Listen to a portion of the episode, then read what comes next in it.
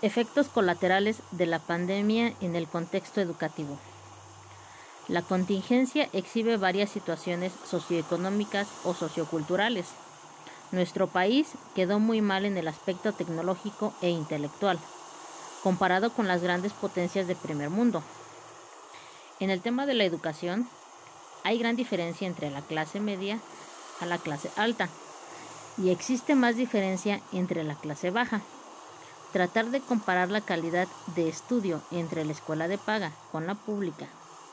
Muchas veces los docentes de la escuela pública se ven restringidos por los recursos limitados. A pesar de las condiciones, ellos logran contestar los planes y programas de estudios como a las necesidades particulares de sus alumnos. Como se ve, existe una desventaja al acceso a la educación de calidad.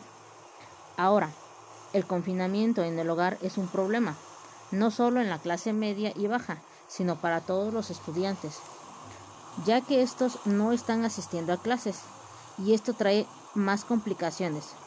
Por ejemplo, la dificultad que tienen los profesores para mantener en orden un aula Además, la cuarentena se puede estar concibiendo como un periodo vacacional, mas todo esto representa un reto, tanto como para los padres y los profesores.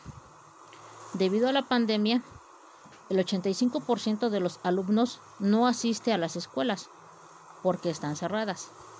Si los países actúan con rapidez, pueden reformar los sistemas de educación después de la pandemia a modo de estar mejor preparados para afrontar crisis futuras. El COVID-19 representa una amenaza para el avance de la educación en todo el mundo, ya que tiene dos impactos significativos. Uno, el cierre prácticamente universal de las escuelas de todos los niveles y dos, la recesión económica generada por las medidas de control de la pandemia. Conclusión.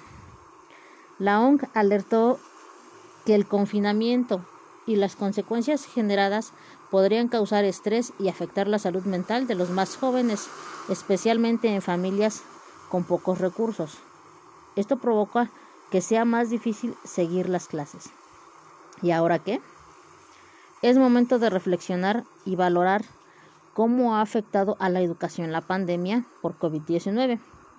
En las situaciones que vivimos es necesario construir comodidad entre todos, que los docentes mantengan reuniones constantes y que el contenido sea más pausado, valorando lo que es esencial y positivo para el aprendizaje y la motivación de los estudiantes. Julieta Palma, Country Manager y Vicerrectora de Relaciones Institucionales de la UNIR México, señaló que el estudio es necesario a lo largo de toda la vida porque te da herramientas para las decisiones en el trabajo y la vida. Nunca hay que dejarlo de lado porque el mundo cambia constantemente y exige nuevas habilidades.